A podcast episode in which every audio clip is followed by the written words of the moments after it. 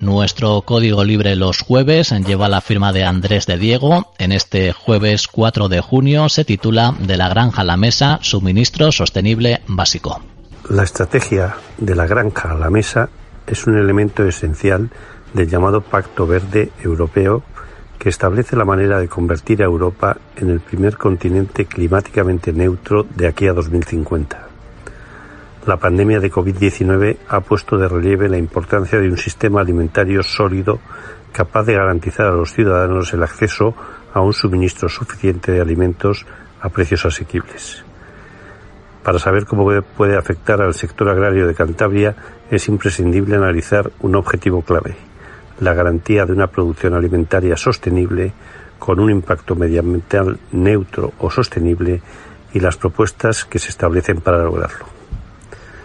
Compensar prácticas agrícolas que eliminen el CO2 y compensarlas mediante la política agrícola común o con otras iniciativas públicas o privadas.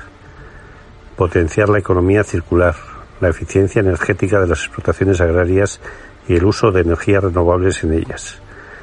Reducir en un 50% el uso y los riesgos globales de los plaguicidas, limitar el uso de fertilizantes en al menos un 20% de aquí a 2030, que al menos el 25% de las tierras se utilicen en agricultura ecológica de aquí a 2030, propuesta que necesita de un gran apoyo económico y formativo. Reducir el impacto medioambiental y climático de la producción animal e introducir en el mercado aditivos sostenibles e innovadores.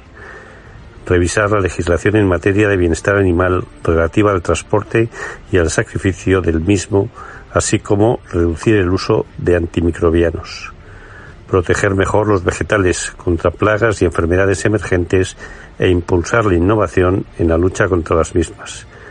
Medidas todas ellas imprescindibles para hacer realidad, realidad esta nueva PAC aprobada hace ahora dos años que persigue, entre otras metas, ayudar a los agricultores a mejorar su rendimiento medioambiental y garantizar una renta digna.